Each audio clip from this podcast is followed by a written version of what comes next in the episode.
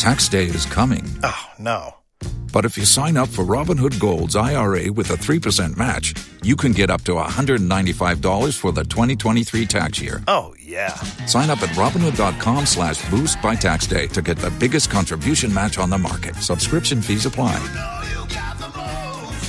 Investing involves risk. 3% match requires gold for one year from first match. Must keep IRA for five years. Robinhood Financial LLC member SIPC.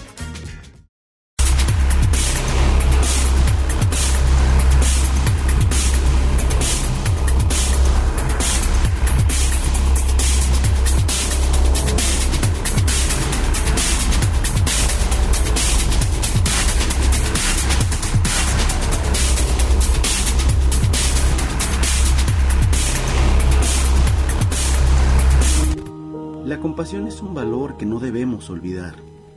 Es un sentimiento que nos obliga a ocuparnos de aquellos que se encuentran en una situación difícil y diferente a nosotros, que nos infunde amor y cariño, aunque no conozcamos a las personas que se encuentran en una situación complicada. La compasión es el pegamento social que une las causas, los momentos, las situaciones y hace que todos nos hagamos uno que llena nuestros corazones de satisfacción, pues sabemos que hicimos algo por el bien de la humanidad. Ayuda ya, vuélvete parte de la solución. Nuestro deseo de ayudar a los demás es lo que nos vuelve más humanos.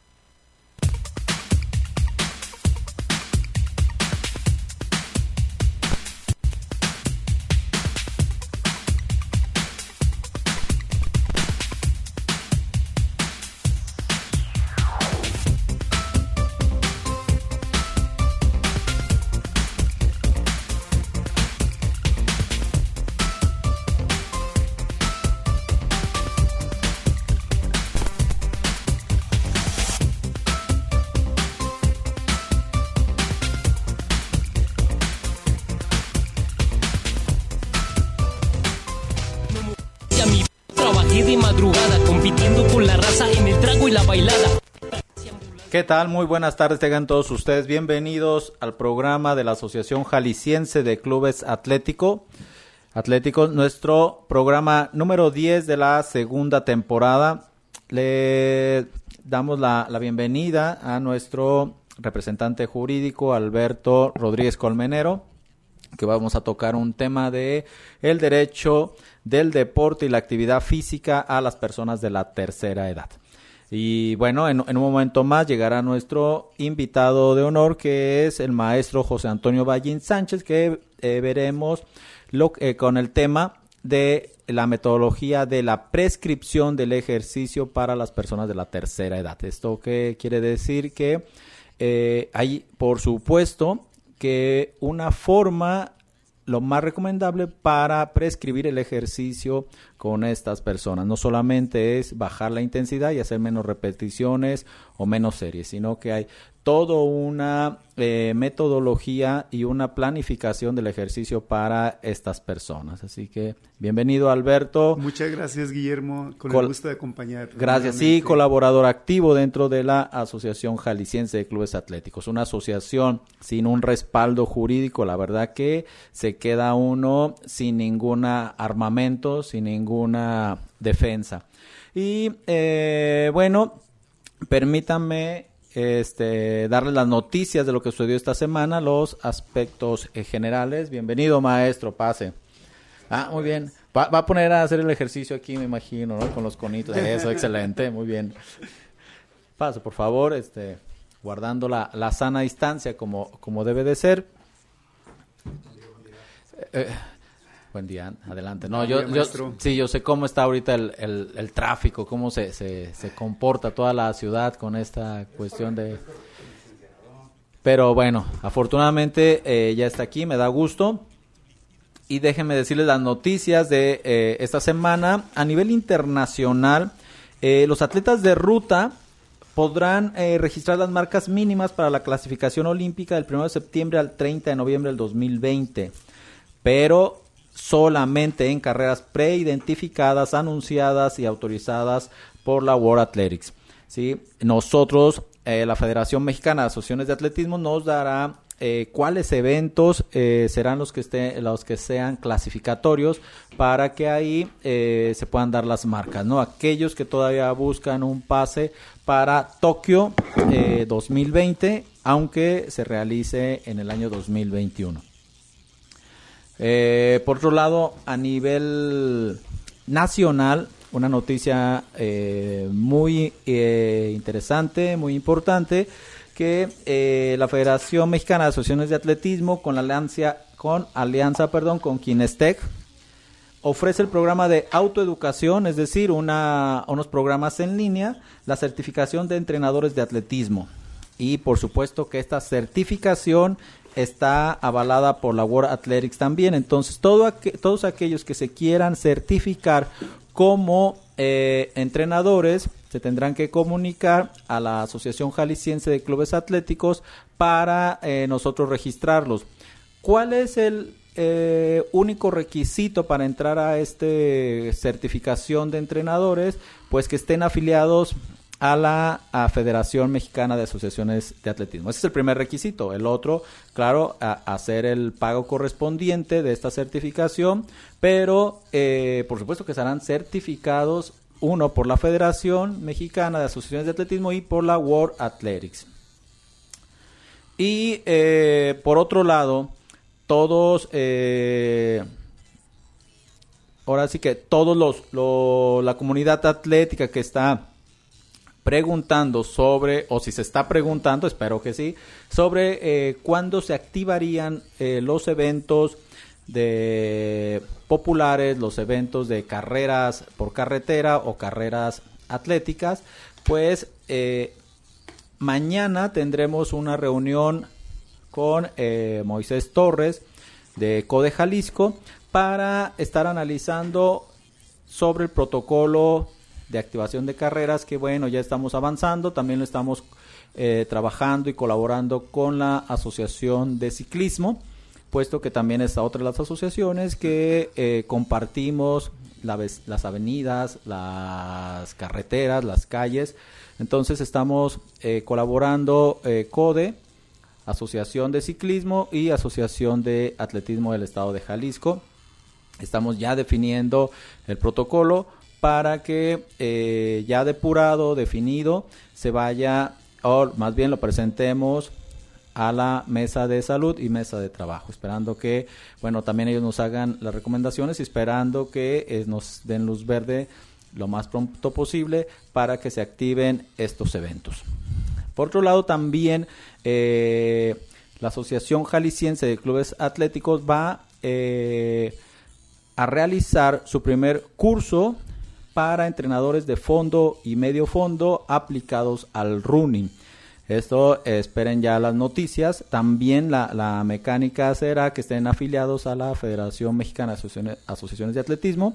Y entonces eh, el running ha crecido tanto que eh, vemos la necesidad de que la gente que está haciendo este deporte sea asesorada por personas capacitadas en este ámbito, en esta parte del entrenamiento. ¿sí? Entonces, eh, asociación va a lanzar su primera capacitación para entrenadores de fondo y medio fondo aplicado a running. Y bueno, pues el coronavirus ahora sí que está corriendo y es por eso que la recomendación de que se sigan cuidando, siguen, siguen aumentando los contagios. Entonces, eh, por lo tanto, la recomendación que dan todos y todas las instituciones, si no hay necesidad de salir, pues quédense, quédense en su casa. Si hay que salir, bueno, pues la cuestión de las eh, de la protección tanto para ustedes como para las demás personas. Cuidémonos todos para que, eh, bueno, pronto lleguemos al menos a estabilizar toda esta situación que se vuelve cada vez más compleja la semana pasada hablábamos de eh, la ventaja que pudiera, que pudiera tener eh, Europa en la cuestión de preparación para sus atletas olímpicos y bueno, pues hay un revés. En España también pareciera que eh, pueden otra vez mandar a, un confinamiento general nosotros tuvimos la semana pasada, todos estuvimos alerta a la cuestión del, eh, de apretar el botón. Botón de emergencia. De emergencia, afortunadamente. Parece que, que, nos portamos bien, no sé, ese día y ya no se apretó, pero bueno, no nomás es de un día, tenemos que verlo, esta cuestión a futuro. a toda la comunidad atlética cuando salga a entrenar, por favor, cuídese. Lo que nadie ha comentado es que cuando se hace ejercicio también el sistema inmunológico baja sus defensas y entonces somos más propensos a adquirir ese virus. Por ahí platicaremos en su momento de ese tema porque nadie lo ha considerado. Todos piensan que hacer deporte es bueno, sí es bueno, pero cuando estás haciendo el deporte, el sistema inmune baja y eres más propensos a adquirir cualquier virus. Por lo tanto, pues síganse cuidando para estar, los queremos ver de regreso en todos los eventos. Y bueno, pues eh, el maestro, bienvenido. Y eh, ya el, el, maestro Juan Antonio Ballín Sánchez, bueno, pues es una persona que nos ha eh, visitado varias veces. Y él es especialista con la actividad física en personas de la tercera edad y hoy vamos a tocar el tema, la metodología en la prescripción del ejercicio en el, en el adulto mayor. Bienvenido, maestro. Gracias, gracias, Guillermo. Gracias a todos los radioescuchas nuevamente aquí en tu programa y pues bueno, vamos a tratar de, de dirimir este tema tan contundente que es la cuestión de la prescripción del ejercicio y la metodología del mismo en los adultos mayores, ¿no? Pues sin más, por eh, si quieres comenzamos, iniciemos, bueno, claro. tres cosas importantes que hay que, que hay que definir. Este tema va a estar tocado desde el punto de vista de primero definir la cuestión de diferenciación de entre la prescripción de un ejercicio y la prescripción de un entrenamiento. Claro. Son dos cosas diferentes, por lo tanto se tiene que ver básicamente la cuestión de de los conceptos, ¿no? Entonces sí tenemos que tener muy claros la diferencia que existe entre ejercicio, actividad física y deporte. Todos conocemos por ahí que la actividad física es cualquier movimiento corporal producido por alguno de, nuestros músculos y tendones y ligamentos, de los cuales pues exige algún gasto de energía, básicamente. El, subir ahorita las escaleras hicimos actividad física. Es correcto. Así es. Por lo tanto, cualquier movimiento ahorita que estamos hablando, que estamos sentados, este, o sujetando o moviendo los manos, es actividad física, ¿no? El ejercicio, por lo tanto, es toda aquella variedad de actividades físicas que tenemos que debe ser planificada, estructurada, que debe de tener una repetición para la ejecución en ese sentido y que se realice de alguna manera con algún objetivo específico. Claro. Puede ser competitivo, recreativo, semi profesional, se podría decir, este, en los procesos de entrenamiento deportivo. Y el deporte como tal, pues es una actividad física reglamentada, planificada, eh, que tenga, que sea federada, o sea, que esté regida por alguna institución federal, ya sea desde el ámbito internacional, y que esas mismas reglas tengan la particularidad que tenga que basarse bajo un principio de universalidad. ¿Qué significa? Que el básquetbol se jugará de la misma manera en China, como en la India, como en Brasil, con las mismas reglas, con los mismos estatutos de juego y de sanciones en el mismo reglamento. Lo mismo ocurre en el atletismo, o sea, las mismas pruebas físicas, las, que diga, las mismas pruebas en pista y campo. Eh, los récords tomados de la manera de, exactamente igual en las condiciones, si es bajo techo o al aire libre, todo ese tipo de cosas está reglamentada. Ese es el deporte como tal, ¿no? Partiendo de ese, de, ese principio, en ese sentido, yo te puedo decir que, bueno, todos sabemos que para hablar de la metodología o prescripción, sabemos los beneficios que tienen ambas cosas, tanto el deporte como la actividad física, de alguna manera nos conlleva a tener bastantes beneficios. Uno es básicamente que se regula la cuestión de la presión arterial, ya lo habíamos comentado en anteriores ocasiones. Este evita las cuestiones de cardiopatía si se hace de alguna manera metódicamente estructurada, que no tenga riesgo en cuanto a la intensidad. Debe de tener también controlar y retener pues todo lo que hablamos de las enfermedades de no transmisión, diabetes, eh, depresión, todo ese tipo de cosas. Pero también, aunado a eso, el proceso que se lleva con la actividad física o con el deporte o con el ejercicio bien estructurado, pues evita accidentes como caídas, como la cuestión de, de tener que eh, enfrentar un, un, evento inesperado y que puedas reaccionar hacia él. Y de alguna manera mejora la salud tanto funcional eh, como integral del individuo, ¿no? Sí. Entonces, estos beneficios que se dan de alguna manera, bueno, sabemos que, que existen eh, porque voy a hablar de las complicaciones que ya se hablaron solamente rápidamente en tres sistemas.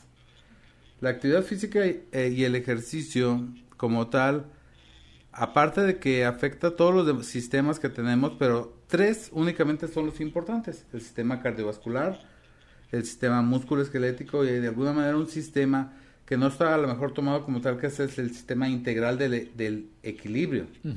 Que ahorita voy a hablar básicamente de eso, si quieren, para que quede claro. Y sabemos que las complicaciones, por decir algo, en el sistema cardiovascular, pues, ¿qué tiene? Pues hay una hipertrofia ventricular izquierda a través de la edad. Es ocasionado por las altas presiones que a veces manejan, que es presión arterial y que no se dan cuenta. Y entonces el lado izquierdo del corazón crece y cuando crece comienza a tener un déficit de presión cuando ya una, las personas están adultas.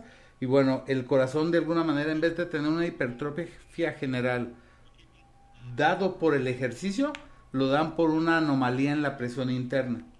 esa es una complicación del sistema. Existe la reducción en la cuestión de las arterias por todo lo que son de triglicéridos, colesterol, se estrechan las, las arterias, por lo tanto hay una baja presión o una alta presión en ese punto focal y el tono en venas y eh, básicamente ¿por qué? Porque pierde el tono venoso, ¿no? En el retorno venoso tiene que ver ocasionando varices, trombos, etcétera.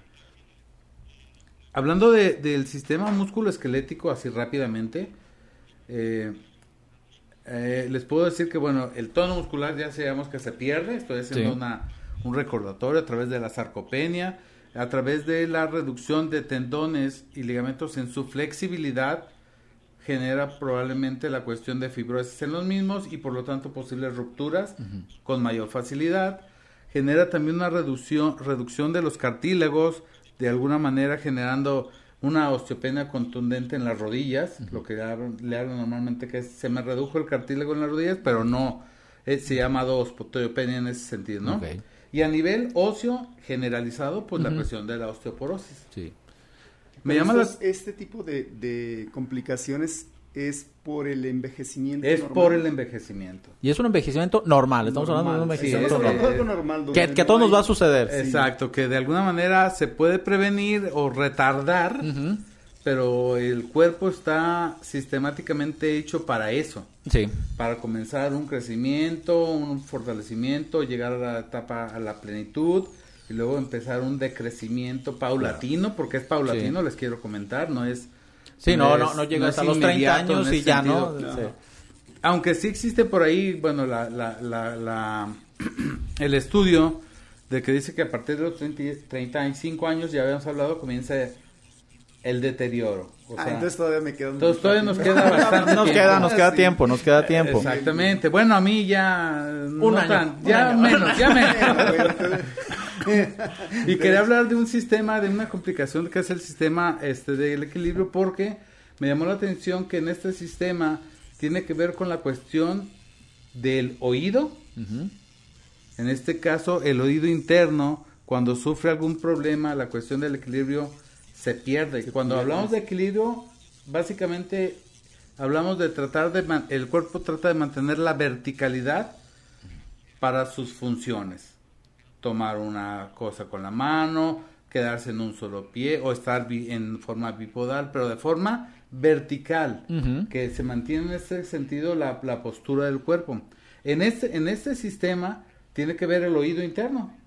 Entonces, cuando de alguna manera se tienen complicaciones en los oídos, este equilibrio se afecta, ¿no? Sí. Tiene que ver este mismo sistema con, el, con los ojos. el, el, el Los ojos tienen que ver porque aparte de, de darnos la percepción de sensores para poder saber que si estamos de cabeza, el cuerpo va a tener que adaptar esos ese, ese, ese, ese par de ojos o los globos oculares y que te den la idea de que tu equilibrio está ahorita de cabeza, pero tienes esa propiocepción, que es el otro punto que voy a hablar. Ese, ese, ese sistema de propiocepción, que es básicamente tener la sensación o la concepción propia de tu entorno y adaptarte a esas circunstancias es importante. ¿Por qué? Porque con el envejecimiento ocurre una degradación de los mismos. Entonces es muy importante que quería hablarles de este tipo de cosas. ¿Por qué? Porque si no tomamos en cuenta para una prescripción del, de la actividad física, deporte, ejercicio o, o algunos eh, eventos complementarios entre ambos, si no los tomamos en cuenta podemos caer en diferentes tipos de eh, errores errores y, probablemente causar en vez de un beneficio un, perjuicio, a la salud del adulto mayor, ¿no? Tomando en cuenta estos aspectos degenerativos naturales, entonces ya con eso el especialista debe saber la cantidad de ejercicio en serie, repeticiones, intensidad, volumen, todos e, esos aspectos, todas esas cargas de entrenamiento. Claro, claro. Sí, es, es, es, este, es curioso, pues, porque cuando tú ves la literatura que existe por ahí en, internet, que es bastante, eh, uno se da cuenta que, que, lo que, lo que, los métodos de entrenamiento, los métodos de, clasificación de los deportes, de la actividad, en diferentes países cambia radicalmente de un lado a otro de acuerdo al enfoque y a las características de todos los países, ¿no? Pero sí existe un, denominador común en este caso, este, les comentaba básicamente de que eh, cuando uno habla de la cuestión de metodología para la prescripción de la actividad física o, del ejercicio, eh, cada uno deberá de tomar en cuenta las siguientes indicaciones. Uno, se deberá realizar una evaluación y un análisis básico de la actividad física de las personas, primero a través de un cuestionario en el cual haga evidente eh, todo su estado físico, su historial de enfermedades y padecimientos que tiene, así como toda la cuestión de sus objetivos claros y contundentes del por qué necesita hacer actividad física, ¿no? Sabemos que estos objetivos pues cambian. Unos son por diversión, otros son por socialización, sí, pero el más importante que yo he visto en los adultos mayores es por una cuestión de salud. O sea, el doctor te manda que hagas ejercicio aunque nunca hayas hecho en tu vida y esa es una prescripción contundente de lo que debe de ocurrir para un cambio en la salud de los adultos mayores, ¿no? Maestro, tengo, tengo una pregunta. Y aquellas personas que se han dedicado eh, durante su vida a hacer ejercicio, eh, ¿de alguna manera han retardado ese, ese deterioro normal del eh, corporal? Sí lo, sí lo retardan, de cierta manera, pero aquí hay una, una discusión que generalmente la hacemos a veces con los compañeros pues de la, de la misma carrera en, el, en este sentido. Las personas que llevaron a cabo una vida deportiva en la que se sometieron a, a diferentes ciclos anuales o a veces olímpicos de entrenamiento como tal con las cargas que conlleva todo este tipo de cosas, muchas veces o la mayoría de las veces sufren en vez de tener una vida saludable en la vejez, tienen una decadencia en la vejez. Debido al sobreesfuerzo. Por debido al sobreesfuerzo, uno, a la, a la... Yo quiero entender que aquí en México básicamente eh, los procesos de entrenamiento deportivo en atletas no...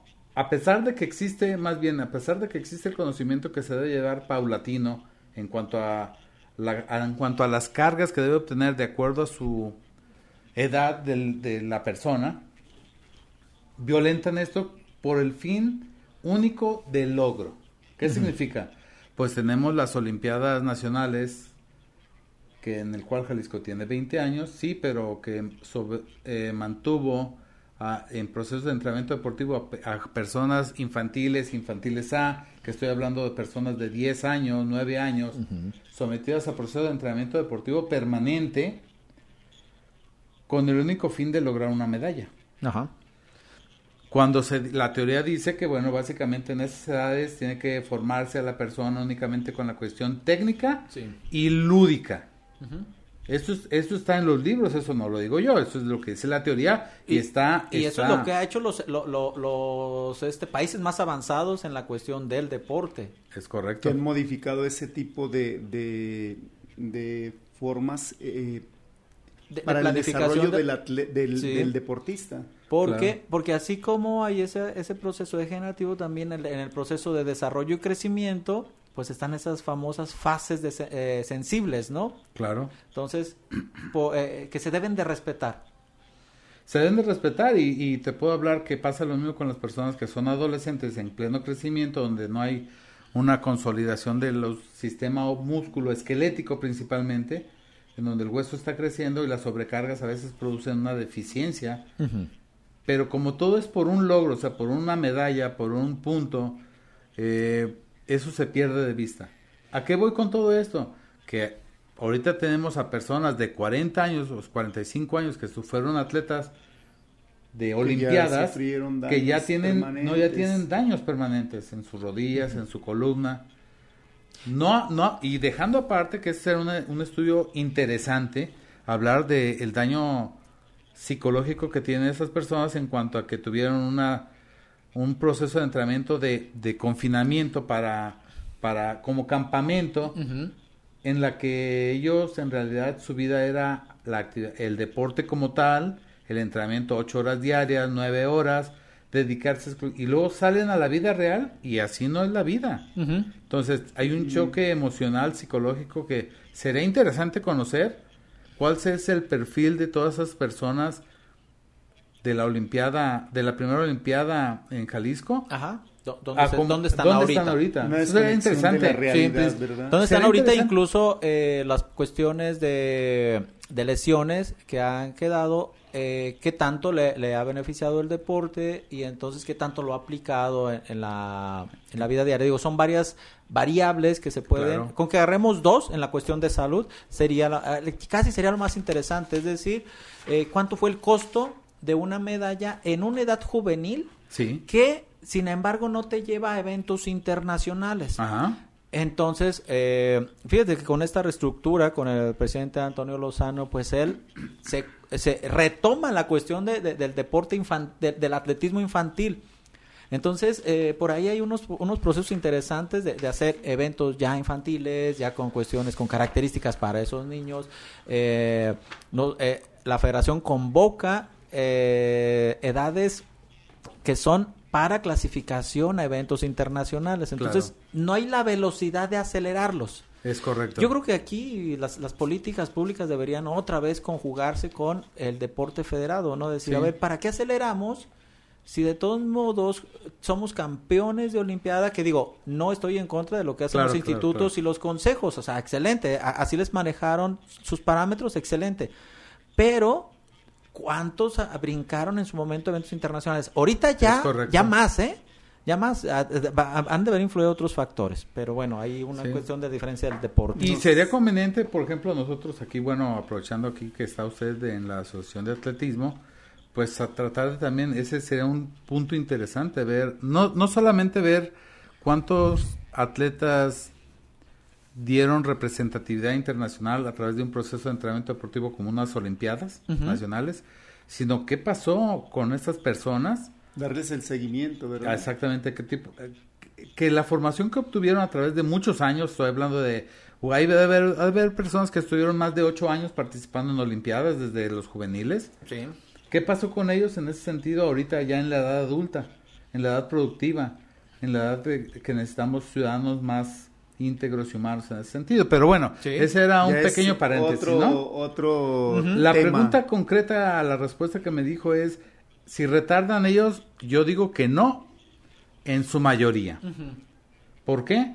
Porque en vez de haber llevado un proceso paulatino, aceleraron los procesos de tal manera que ahora fue perjudicial el proceso, las cargas, en su mayoría, yo no puedo decir que todos, pero insisto en su mayoría, a los procesos de envejecimiento, de, enfrentar una vejez saludable y, con equilibrio. Contrario a lo que eh, la población normal pensaríamos, que normal me refiero a los que no estamos tan involucrados en el deporte, en la actividad física ya reglamentada, que pensaríamos que entonces llegar a esa edad implicaría llegar así en, un, con un estado de salud Correcto. Pues, eh, muy, muy, este, muy bueno, ¿verdad? Sí, este, entonces de, de alguna manera sí es sí es interesante conocer este tipo de cosas. Pero bueno, les, les comento así rápido de, de eh, en este siguiente bloque voy a hablar específicamente ahora sí de las cargas, tiempos y el método como tal. Vamos a un corte, ya nos lo señala Felipe y regresamos con este este interesante tema, la metodología de la planificación en la prescripción del ejercicio en el adulto mayor. Trabajé de madrugada compitiendo con la raza en el trago y la bailada. Hospitales y ambulancias, medicina todo el día. Al Señor pedí su ayuda para rehacer todo. Desde Jalisco, México, para el auditorio del mundo. Antena Noticias. Antena Noticias. Centro del Riñón Guadalajara. A tu servicio las 24 horas del día. Atención profesional a pacientes con padecimientos renales. Además, ultrasonido, rayos X, laboratorio y hemodiálisis. Centro del Riñón Guadalajara. Plan de San Luis 1776. Recuerda, abrimos las 24 horas del día. 38 23 1001. Responsable sanitario, doctor Luis Gómez. Cédula profesional UDG 6525 360. Sin tapujos. Un programa donde se tratarán temas de tu interés Escúchanos todos los martes de 6 a 7 pm.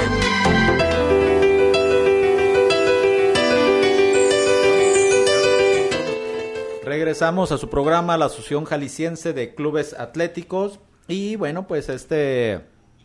Vamos a seguir con el tema. Nomás permítanme. Eh, aquí eh, los que se están comunicando. Martín, promotora Speedy. ¿Qué tal, Martín? Saludos a todos en cabina. Muchas gracias. También saludos a ti. Fernando Nieves, eh, saludos.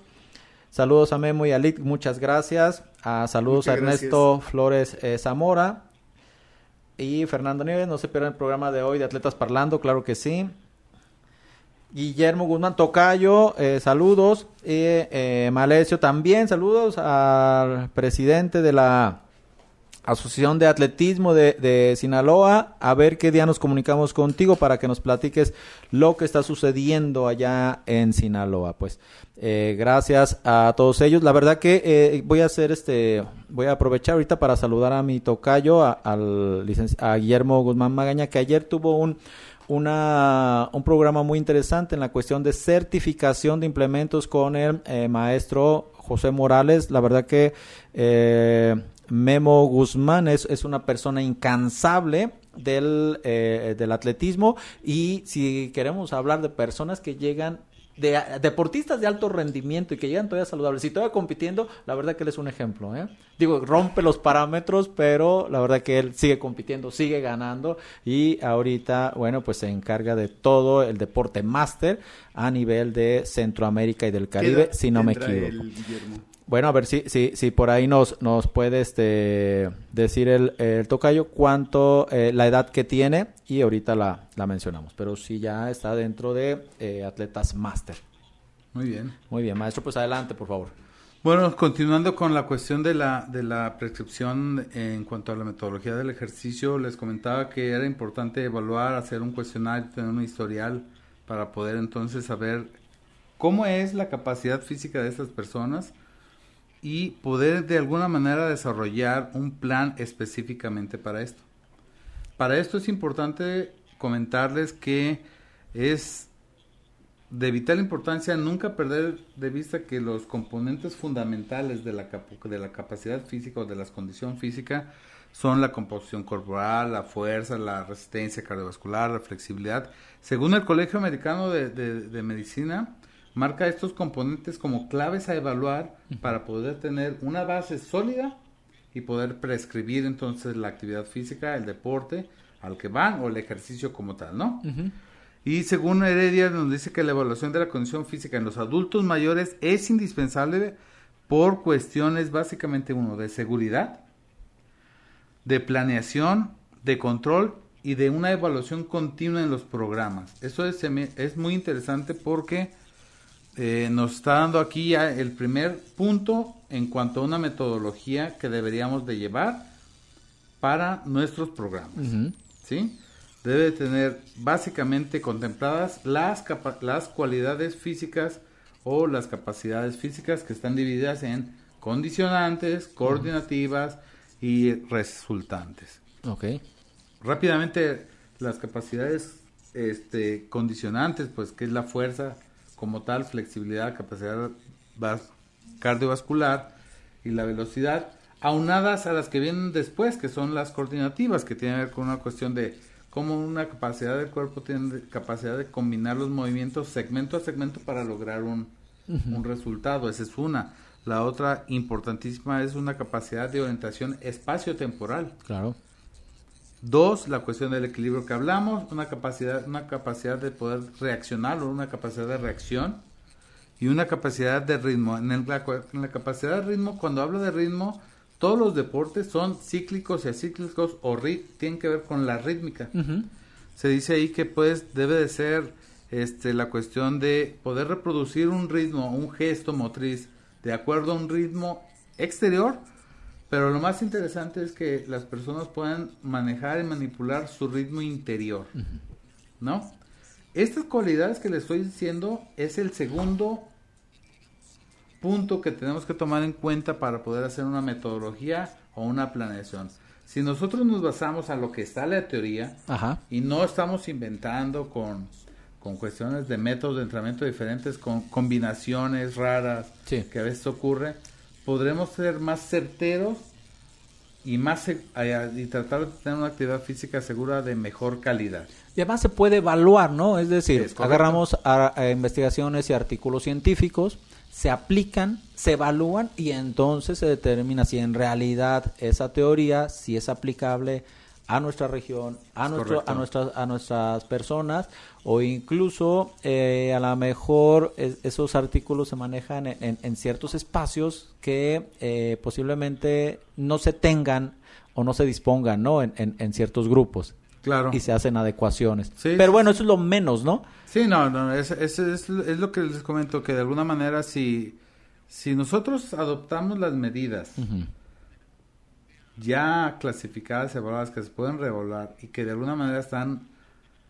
eh, demostradas con los hechos de que sirven, que son seguras y que es el camino correcto para una estructuración de este tipo, lo más probable es que tengamos éxito en nuestros programas, ¿no? En la, estaba hablando también la Organización Mundial de la Salud que habla que la prescripción, este punto lo va a tomar en cuenta, ¿por qué? Porque de alguna manera es parte de la metodología y habla, habla de la prescripción de, de, una, de un entrenamiento o una sesión de entrenamiento. Y dice que en los jóvenes de, de 5 a 17 años deberán de hacer actividad física 60 minutos diarios, ya sea intenso o moderado. Okay. Y con una carga mayormente aeróbica. ¿Sí? De ahí, tres veces mínimo por semana deberán hacer ejercicios de fuerza. Segundo punto, las personas de 18 a 64 años que abarca la prevejez. Ahí ese rango se me hace muy grande. Sí, allá. Pero bueno, eso es lo que dice la Organización Mundial y bueno, hay que sustentarnos en, lo, en los fundamentos ya internacionales y habla de que deben ser 150 minutos semanales a intensidad moderada o bien 75 a, intensidad. vigorosa, o sea, mayor. Y ahí incrementa y se puede ir incrementando hasta llegar a 300 minutos por semana. Eso es importante porque ese es el segundo punto en cuanto a la dosificación de cuánto tiempo debemos de realizar. 150 minutos por semana son 30 minutos cada por 5 días a por la semana. Por 5 días. Que es poco, ¿no? Pero bien planificado puede tener un beneficio muy significativo para ese, para ese grupo de personas. Esa, la Organización Mundial de la Salud toma en cuenta esta, esta categoría de 1864 porque la única connotación o diferencia que existe es que aquí en los adultos mayores marca 150 minutos por semana sí. de actividad física moderada, igual 75 minutos de actividad física vigorosa, solamente dos veces por semana el ejercicio de fuerza, y aquí marca tres veces por semana ejercicios de flexibilidad. Ok. Y aquí no da el pie a que haya un incremento sustancial hasta 300 minutos por semana, dado que estamos hablando de actividad física para la salud. Sí. ¿Sí? Ese es uno de los primeros puntos. El segundo punto es, y para terminar así rapidísimo, les, puedo, les debo decir que debemos de tener bien claro estos cuatro puntos para la prescripción. Cuando se habla de metodología, eh, voy a hacer un paréntesis ahí, cuando se habla de metodología de, es tratar de, de seguir ciertas normas ya preestablecidas de alguna manera. Esto que les voy a comentar yo es algo que de alguna manera llevamos en nuestros programas de actividad física para adultos mayores, que hemos tenido bastantes excelentes resultados y bueno, es algo que les quiero compartir. Uno, se deberá tener un documento base. ¿Este qué es? Un documento base es un protocolo de intervención claramente definido, lo que dijimos al principio, con un historial de la persona, con un perfil de la persona que se puede dar ese perfil a través de las evaluaciones médico-nutricional, socioemocional importante y una evaluación de la forma física a través de una prueba muy contundente que es el Senior Fitness Test, avalado también por la Asociación Médica del, Colegio Médico de, Americano. El Senior Fitness Test evalúa la capacidad funcional de las personas. Tiene dos pruebas para la fuerza, pruebas para la cardiovascular, pruebas para la flexibilidad y pruebas para la agilidad y para la potencia en las piernas. Quiere decir que es una batería completa de varios test. De seis pruebas, una batería completa de seis pruebas para un protocolo que debe llevarse a cabo tal cual, ¿no? Ok.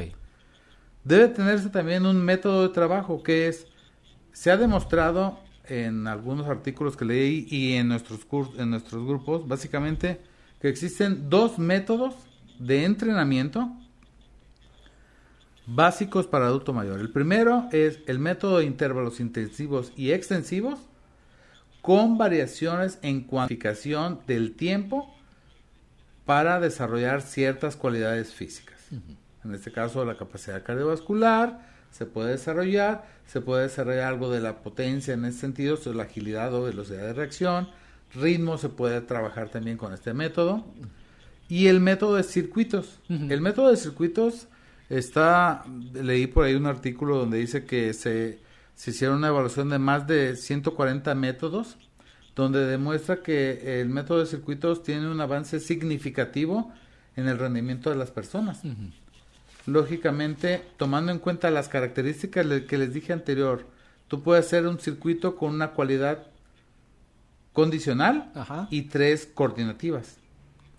O puede ser una coordinativa con dos condicionales. Esto es trabajo de fuerza, luego trabajo de capacidad cardiovascular, con una, con a través del ritmo o a través de un trabajo ojo-mano. O sea, puede ser gran cantidad de combinaciones, pero en circuitos únicamente. El trabajo en circuitos está demostrado que deben de ser de 4 a 8 circuitos máximo en adultos mayores con una, con una intensidad de media a baja, porque estamos hablando de actividad física para la salud. Cuando ya logran tener un desarrollo un poco mayor en cuanto a su capacidad, se puede incrementar básicamente la intensidad. Esto es o el número de repeticiones o el número de tiempo que se va a hacer por estación. ¿De 4 a 8 circuitos o de 4 a 8 estaciones? De 4 a 8 estaciones por cada circuito. ¿Y cuántos circuitos? De 2 a 4 circuitos máximo. Muy bien con un tiempo de reposo sustancial. Si la intensidad es fuerte en los circuitos, tendrán que tener una mayor cantidad de reposo. ¿Sí? Entonces, ¿para qué? Para que logren a través del descanso activo o pasivo, de acuerdo, de acuerdo a lo que quieran hacer, eh, tener la posibilidad de que la restitución a nivel, a través del descanso, tenga la posibilidad de que surte el efecto del ejercicio o el, método en ese sentido, ¿no? No, y, siempre el, descanso también nos ayuda como para trasladarnos al otro... Al otro es correcto, pero ahí fíjate, eh, lo que te quería decir es porque, por ejemplo, cuando hablo de circuitos, y voy a poner un ejemplo, este, la cuestión del HIT, que vas de un ejercicio a otro inmediatamente, este, y que trabajas diferentes grupos musculares a intensidades altas, y quieres hacer una adaptación del HIT en el adulto mayor, pues lógicamente va a ser, pues, contraproducente. Pues sí, es, que la, por ahí la cuestión que hemos platicado de, de, la acumulación del ácido láctico, ¿no? Que tan favorable es que se acumule tanta acidez en, en la sangre de estas personas. Claro, claro, claro. Y, y bueno, estos son estos únicamente estos dos métodos intensivos con intensivos extensivos con intervalos, que el método se llama intervalo, y básicamente la cuestión del circuito. Y por último, tener una planeación. ¿Qué se dice? Que para que una actividad física tenga posibilidades de éxito, tiene que tener de 30 a 40 sesiones, ya sea tres veces por semana o cuatro veces por semana, de acuerdo a lo que quieras. Pero ¿para qué? Para poder tener cierto resultado. Se debe tener en ese programa y en esa planeación que sea trimestral de preferencia, o más, o semestral. ¿Para qué? Para poder tener evaluaciones de control en entre cada una de esas de esa temporalidad y lógicamente tener un programa adecuado, uno, al objetivo de la persona, dos, al objetivo que cada uno quiere obtener de esa persona, o sea, ya ahora es el objetivo del programa como tal, y tres, básicamente, de lo que se pretende a nivel eh, social de impactar con ese resultado, esos beneficios que puede tener la persona, como hablamos la vez pasada. Una persona adulto mayor que tiene ciertos problemas y de repente está se reactiva y tiene ciertas capacidades que antes dependía de una persona y ahora ya no, ese resultado social es indispensable y es poderosamente contundente hablar de, de, un beneficio en cuanto a que es el resultado que obtiene en ese sentido es es como diría tener el mayor beneficio no económico ni físico sino social no un impacto social de tal manera que sus prójimos, sus próximos sus, y en su sociedad impacte ese beneficio. Por supuesto, no, y claro que sí, que sí repercute en su cuestión de, de salud, pero el que sigan siendo dependientes hasta para ellos mismos es una cuestión de eh, un logro personal. ¿eh? Es correcto. Pues bueno, yo termino en ese sentido de compartirles esta situación. Este, no sé si existe alguna duda o pregunta, licenciado. Pues aquí ya nada más para aclarar, estamos hablando que eh, la OMS recomienda 150 minutos por semana, que serían eh, un promedio de 30 minutos eh, por semana, haciendo 5 sesiones por semana. Es correcto. Por otro lado, ahí debe de combinarse dos días de fuerza, como, como mínimo, los otros días de trabajo cardiovascular, más otras capacidades coordinativas y, y, dos de flexibilidad, así es. Por lo tanto, usted nos dice que para tener eh, buena eh, repercusión e impacto en las personas serían de 30 a 40 sesiones. Es decir, que si trabajaran las 5 sesiones por semana, estamos hablando de 6 meses para que eh, tuvieran ese beneficio. No, si son, si, si trabajas 5 días por semana, estamos hablando que son 20 al mes.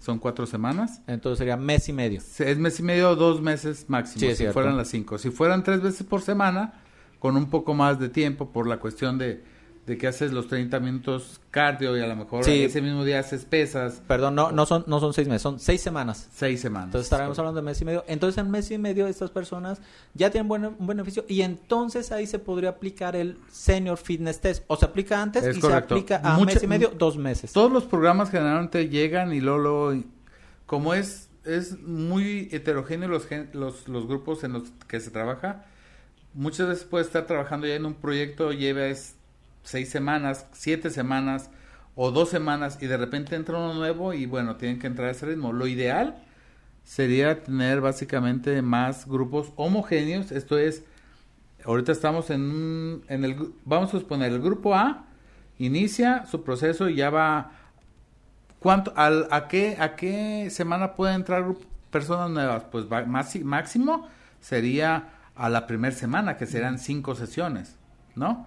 Porque estamos hablando básicamente del, 20, del 20% del proceso del avance de, un programa de, de, de, 30 sesiones. Yo lo, que, yo lo que recomiendo es, si no es así, es tener lo que tú comentaste, o sea, un programa de, adaptación y lógicamente hacer una reevaluación a través del Senior Fitness Pero yo recomiendo primero evaluación médica, historial, ah, hacer las pruebas físicas necesarias para saber también su su perfil y entonces adaptar lo que se tenga que adaptar condición, en la sesión. Muy bien. Gracias, maestro. De nada. Y bueno, pues pasamos con el tema del derecho al deporte y la actividad física con las personas de la tercera edad con el licenciado Alberto. Muchas gracias, Guillermo. Alberto. Y recordando pues que el envejecimiento es parte integrante y natural de la vida. Es una frase que se me hizo muy apropiada para este tema. Y recordarles también de que previo a entrar en, el tema, eh, el 14 de diciembre de 1990, la, la Asamblea General de las Naciones Unidas a través de su, resolución 45, diagonal 106, proclamó el primero de octubre como el Día Internacional de las Personas de Edad. Ese es un, es un día que estaremos eh, muy alegres de disfrutar, gozosos de haber llegado a esta etapa de la vida también, los que vamos en camino hacia allá. Claro. Y pues entro en, en tema.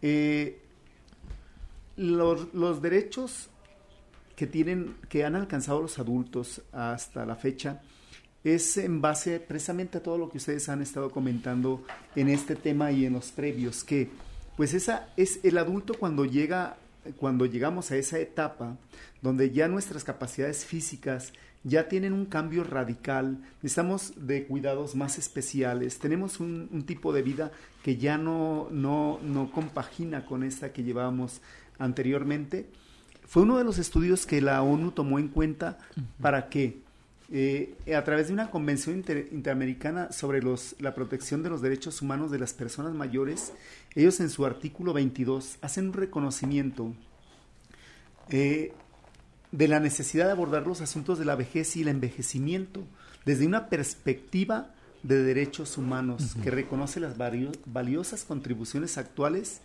y potenciales de la persona mayor al bienestar común. Esto es, que no quede excluida, que sea parte de ese, de, de ese... De este engranaje social, engranaje social, sí.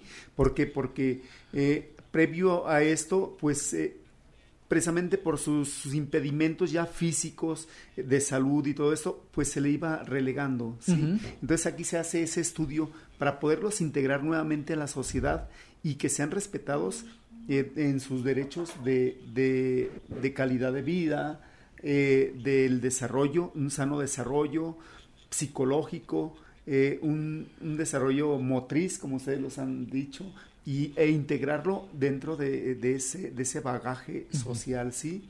Se me hizo interesante algo. Dice, reconociendo que la persona a medida que envejece debe seguir disfrutando de una vida plena, independiente y autónoma, con salud, seguridad, integración y participación activa en las esferas económica, social, cultural y política de sus sociedades. Fue lo que tomaron ellos en cuenta para que en el artículo 22 plasmar lo siguiente, se dice el derecho a la recreación, al esparcimiento y al deporte del adulto mayor. Perdón, licenciado, ¿sobre qué ley estamos hablando? Estamos hablando aquí sobre la la, la Convención Interamericana sobre la protección de los derechos humanos de las personas mayores. Gracias. Para que les quede bien claro. de dónde y, que de eso y que de eso nosotros, este, al firmar esos tratados, se incluyen, ¿no? México eh, se ve obligado a, a, cumplir con este tipo de mandatos. Perfecto. Dice la persona mayor, el artículo 22 dice la persona mayor tiene derecho a la recreación, la actividad física, el esparcimiento y el deporte los estados parte promoverán el desarrollo de los servicios y programas de recreación, incluido el turismo, así como actividades de esparcimiento y deportivas que tengan en cuenta los intereses y las necesidades de, las de la persona mayor. Fíjate qué importante ese reconocimiento que, hacen a través de esta, de esta, de esta carta y, que es de, observancia general para todos los estados que sean miembros, que sean parte. Entonces, se hace obligatorio. A través del Estado de proveer todos los mecanismos, de proveer todas las, condiciones y crear los mecanismos para que se cumpla con ese objetivo. Se me hizo muy interesante ver esto. Por otra parte, eh, ascendiendo en el orden eh, jurídico, para integrarnos al, al nacional, tenemos la Constitución Política de los Estados Unidos, que al igual que en la lectura pasada que les hice, el artículo cuarto de la Constitución Federal dispone que toda persona tiene derecho a la cultura física, a la práctica del deporte. Eso significa que le corresponde al Estado su promoción Y difusión para también las para las personas de tercera edad. Así es, inclusivo para las personas de la tercera edad.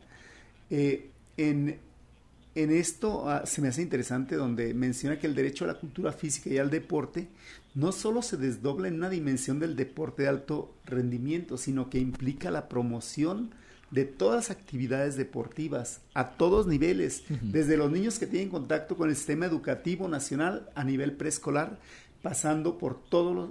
Asimismo, dice, deberá comprender a las mujeres, a los hombres y a los adultos mayores.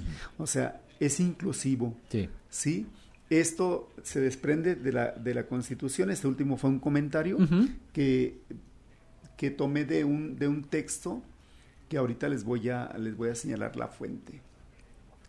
Eh, por su parte, la Ley General de Cultura Física y Deporte también nos, nos menciona que el ejercicio y desarrollo del derecho a la cultura física y el deporte tienen como base los siguientes principios la cultura física y la práctica del deporte son un derecho fundamental para todos.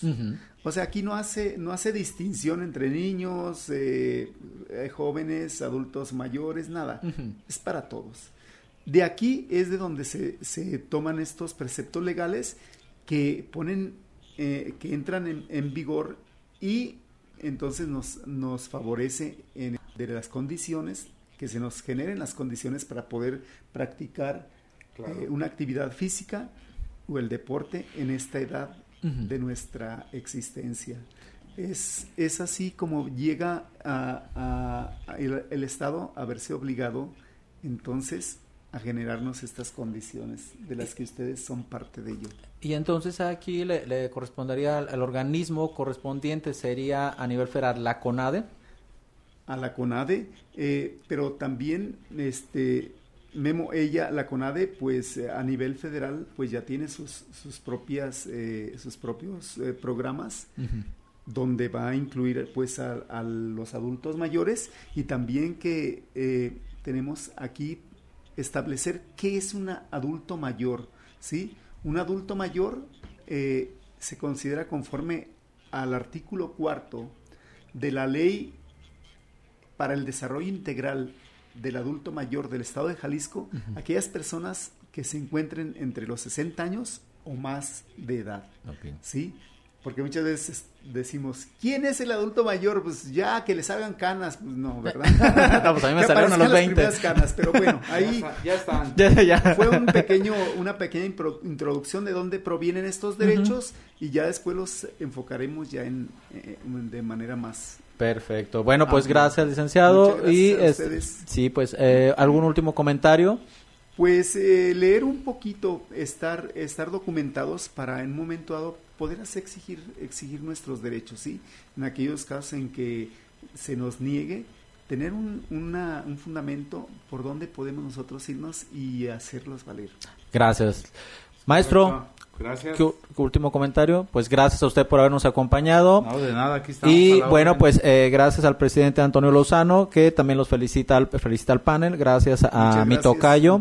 Y eh, también nos esperamos la siguiente semana con el, eh, la actividad física con personas de centros psiquiátricos. Bueno, pues que tengan buen provecho, buena tarde y muchas gracias por habernos acompañado. Gracias, gracias. Gracias. Buena tarde.